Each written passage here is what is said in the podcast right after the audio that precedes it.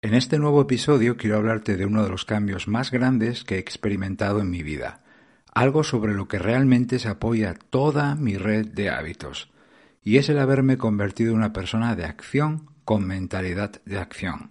Dejar de pensar tanto en nuevos hábitos y actuar de una vez para empezar a cambiar. Gracias por acompañarme, soy Berto Pena y te doy la bienvenida al podcast de Think donde aprendemos sobre hábitos, productividad y trabajo inteligente.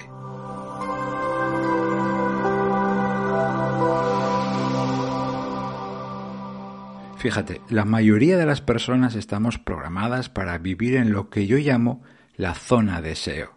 Y además nos encanta estar ahí.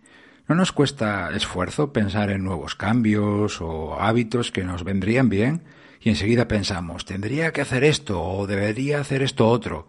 Pero luego nos cuesta un montón traducir eso a acciones concretas. Generamos con muchísima facilidad intereses y prioridades, bueno, o lo que decimos que son prioridades, pero luego no acciones. Nos falta esa mentalidad de acción.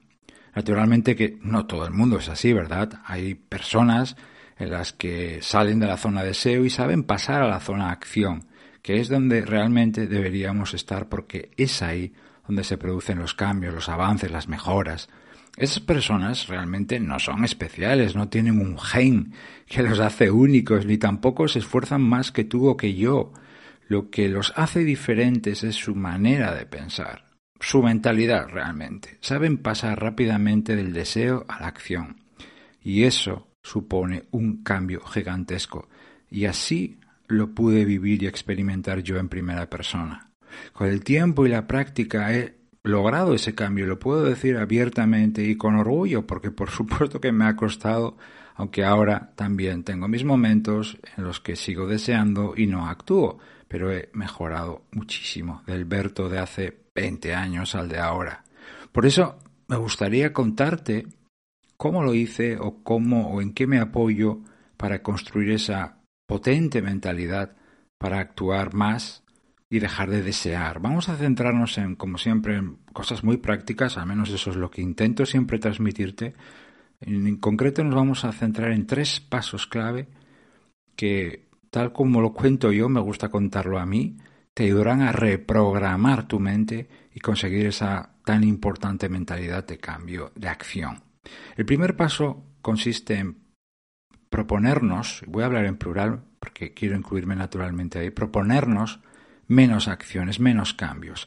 Elige y descarta cosas, reduce. Céntrate en un solo cambio, no intentes abarcar demasiado. Es absolutamente normal y comprensible desear cambiar todo lo que falla, o querer conseguir un montón de cosas que faltan, pero no te conviene hacerlo de golpe y de manera apresurada o apelotonada. Porque si lo intentas así, o al menos esa es mi experiencia, lo que me pasó a mí, eh, te va a pasar mm, lo que también ocurre muy frecuentemente. Si piensas y deseas un montón de cosas, al final no te centras y no, te, y no empiezas ningunas. Eh, cuando hay muchos posibles cambios, es mucho más difícil pasar a la acción. Concéntrate primero en una cosa y después podrás hacer otros cambios. Reduciendo es mucho más fácil pasar a la acción. Ese sería el primer paso. El segundo es este, importantísimo. Bueno, todos lo son, si no, no te los propondría. Saca los deseos de la cabeza. Tradúcelos a acciones reales y concretas que de verdad puedas llevar a la vida real. A los deseos les encanta vivir y quedarse en tu cabeza, ahí, boom, rebotando, pum, pum, pum, pum, y llenando de ruido tu mente con frases como eh, tengo que, debería, a ver si.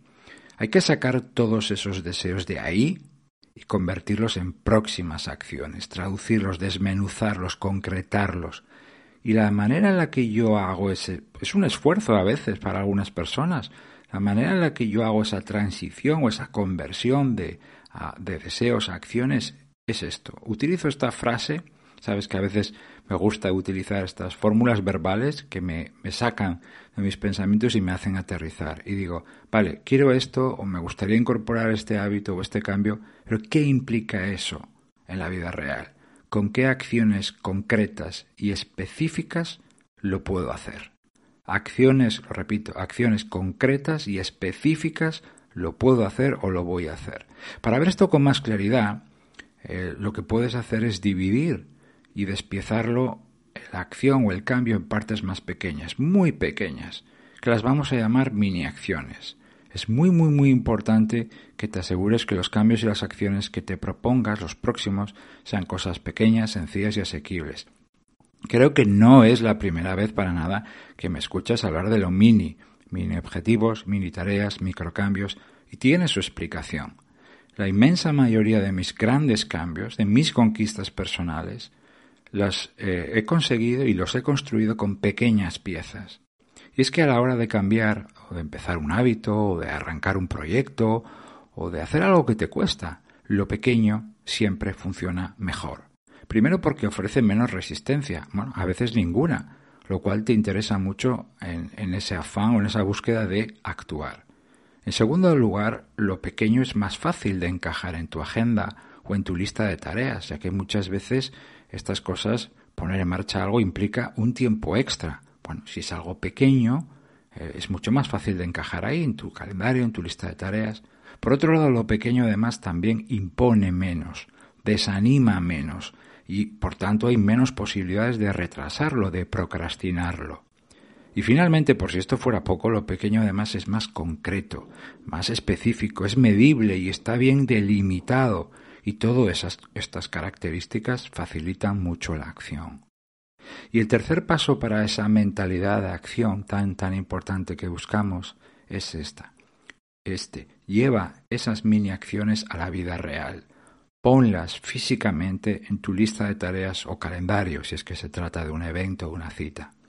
Pero no se trata solo de apuntarlas ahí sin más sino hay que programarlas, planificarlas, asignarles una fecha concreta. Lo recalco porque este detalle es definitivo. Tienen que tener una fecha concreta. Fíjate, una prioridad o un objetivo en el fondo no deja de ser un deseo.